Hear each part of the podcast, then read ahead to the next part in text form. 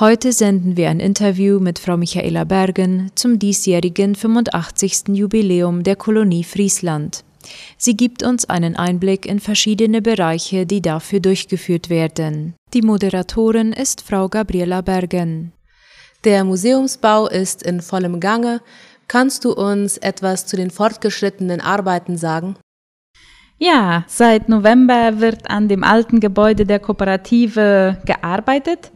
Es wurden Wände, die später angebaut wurden, abgerissen, damit die Struktur oder der Grundriss wieder so aussieht wie damals.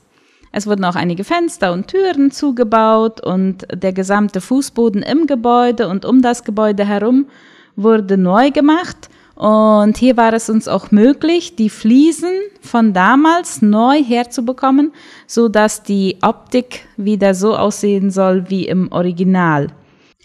Ein kleines Detail, was wir auch noch gemacht haben, ist, wir haben in dem Projekt das so eingeplant, dass wir die ungebrannten Ziegeln, wir sagen immer Poze dazu, dass wir die in der Dekoration auch einbauen. Und wenn man heute schon das Museum besichtigt oder da beim Bau vorbeigeht, dann kann man schon eine Ahnung haben, wie es später aussehen soll, wenn es fertiggestellt ist.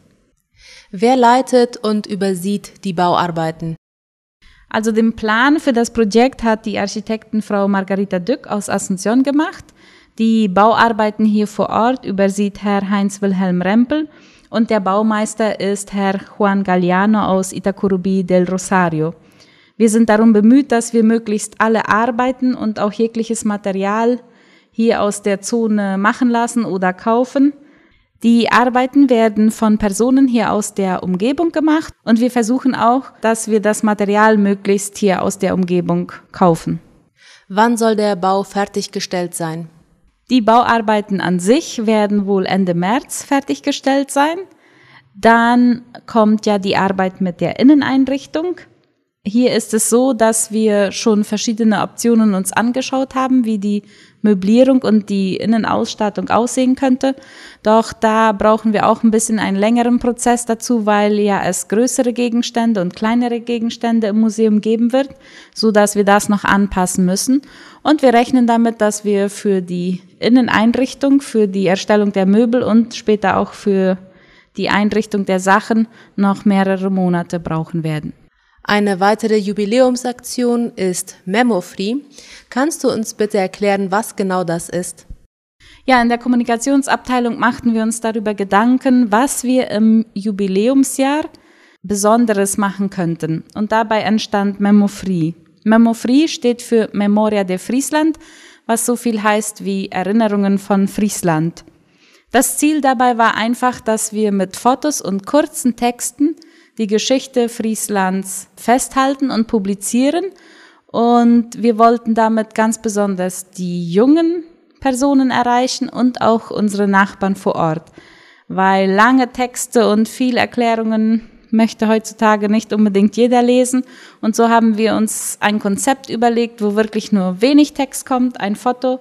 Und das ist es. Aber so wollen wir einfach nochmal den Anfang unserer Geschichte und den Werdegang, wie es in Friesland vorwärts gegangen ist, bekannt machen.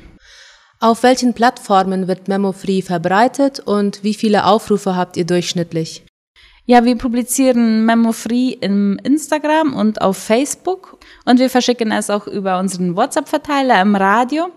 Es ist unterschiedlich, je nachdem, welches der Inhalt des Posts war. Demnach hat es eine breitere Reichweite oder auch nicht. Aber ich würde sagen, so im Durchschnitt kommen wir auf 3600 Personen, was für Friesland viel ist, wenn man bedenkt, dass wir circa 680 Einwohner hier haben. Was uns auch besonders freut als Team in der Kommunikationsabteilung ist, wenn wir sehen, dass äh, viele Personen diese Memo Fries auch in ihrem Status posten. Das bedeutet für uns, dass diese Personen sich mit unserer Geschichte identifizieren und auch vielleicht stolz darauf sind, Friesländer zu sein und auch das zur Anerkennung bringen wollen, was unsere Vorfahren für uns getan haben. Welche andere Aktionen oder Aktivitäten sind für das 85. Jubiläum geplant? Der Verwaltungsrat hatte schon im vorigen Jahr beschlossen, dass wir nicht eine große, große Feier in diesem Jahr machen würden, sondern dass wir mehrere kleine Events machen würden. Die größte Veranstaltung oder Arbeit im Zusammenhang mit dem Jubiläum ist wohl der Bau des Museums und dann auch die spätere Einweihung. Weiter sollen während dem Jahr verschiedene Aktivitäten laufen, wie zum Beispiel der Musikförderkreis hat ein Konzert geplant, es werden verschiedene Schulaktivitäten in dem Zusammenhang mit dem Jubiläum durchgeführt. Im Infoblatt haben wir auch verschiedene Rubriken eingeplant, die mit dem Jubiläum im Zusammenhang stehen. Und natürlich wird dann am 25. November der Dankgottesdienst gefeiert werden. Es sind kleinere Aktivitäten, die während dem Jahr stattfinden und nicht so ein spezifisches Datum der Feierlichkeiten haben werden, ja, außer der 25. November. Vielen Dank für das Interview.